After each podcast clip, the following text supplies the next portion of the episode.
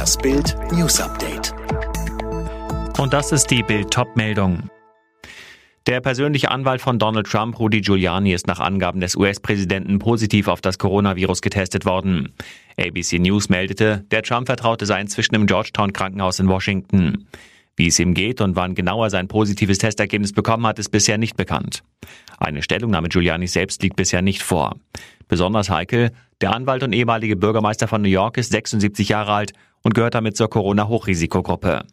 Giuliani war zuvor in mehreren Bundesstaaten wie Michigan und Arizona unterwegs. Er führt den juristischen Kampf des abgewählten Präsidenten gegen angeblichen Wahlbetrug an, bisher erfolglos.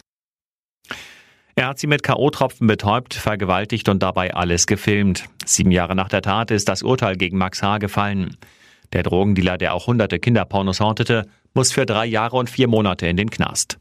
Doch nur Minuten nach seiner Verurteilung versucht der Vergewaltiger, sieben Festplatten mit mutmaßlich weiteren brisanten Videos aus einem geheimen Depot vernichten zu lassen. Die Story klingt wie aus einem Drehbuch. In der Hauptrolle Ex-GZSZ-Star Erik Stehfest, Ehemann von Edith Stehfest, jener Frau, die Max H. vergewaltigt hatte. Und jetzt weitere Bild-News.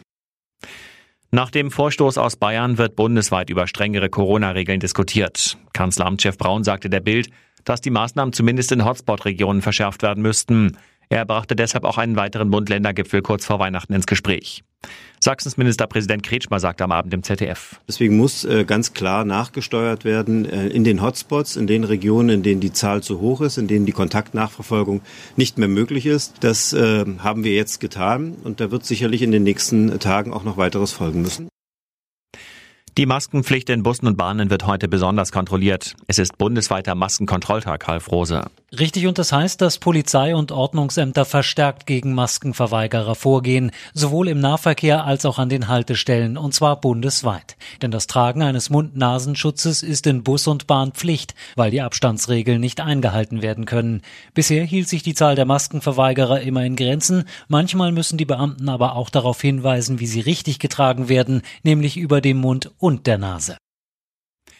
Großbritannien beginnt morgen mit den ersten Corona-Impfungen. Wie es aus London heißt, sollen zunächst über 80-Jährige, Mitarbeiter des Gesundheitssystems und Pflegepersonal geimpft werden.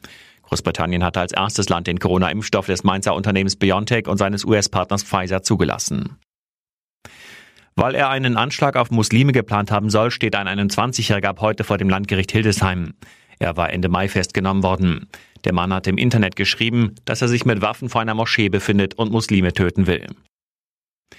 In der Fußball-Bundesliga hat Schalke mit 0 zu 3 gegen Leverkusen verloren. Bremen unterlag Stuttgart mit 1 zu 2.